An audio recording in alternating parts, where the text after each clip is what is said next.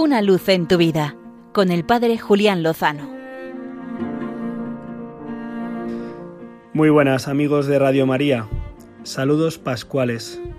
Hoy 23 de abril la Iglesia celebra la memoria litúrgica de San Jorge, soldado romano que selló con el martirio, con el derramamiento de su sangre, su fe en Cristo Salvador.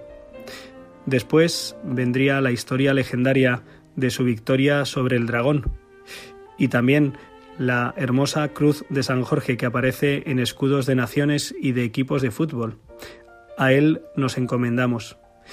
En este día se celebra también el homenaje a los libros, el Día del Libro, como fruto de una coincidencia biográfica entre dos grandes literatos, Miguel de Cervantes y William Shakespeare.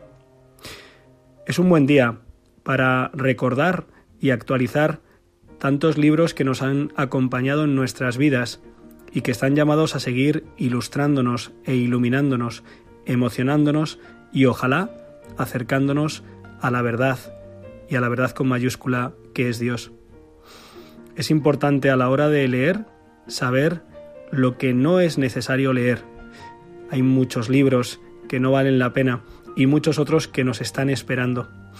Haciendo memoria de las letras que han entrado en mi vida y que la han enriquecido, me retrotraigo hasta mi adolescencia, en la que don Enrique, el profesor de lengua y literatura de octavo de GB, ya ha llovido, nos animó a leer ese voluminoso libro del Conde de Montecristo de Alejandro Dumas. Fue la primera vez que afrontaba la lectura de 1200 páginas y reconozco que aquel adolescente que odiaba sentarse a leer porque quería correr y jugar, se sintió fascinado por la historia de aquel conde de Montecristo.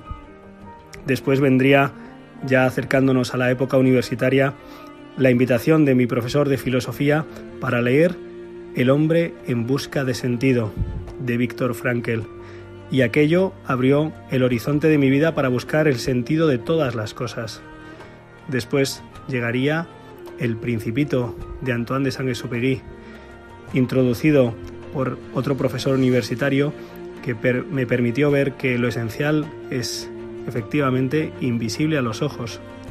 Y buscando lo esencial, lo que es invisible a los ojos, llegué al libro de los libros, a la Biblia, que nos transmite ni más ni menos que la palabra, la palabra hecha carne. Después vendrían muchísimos libros y obras que han dejado en mi vida testimonios, reflexiones que la han enriquecido. Estoy seguro de que todos los que estáis escuchando este microespacio ahora llegan a vuestra memoria tantas páginas que han iluminado vuestras vidas.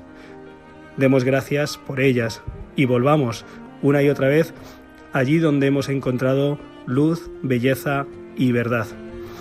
Vivan los libros, vivan los libros que nos llevan al autor de toda la belleza, la grandeza y la verdad que existe. Se cumplen ahora 700 años de la muerte del Dante y de su divina comedia. Volvamos a las letras que nos transmiten un destello de la verdad, la grandeza y la belleza de Dios. Sabemos que a través de las letras podemos encontrar al Señor y con Él, seguro, lo mejor está por llegar. Una luz en tu vida con el Padre Julián Lozano.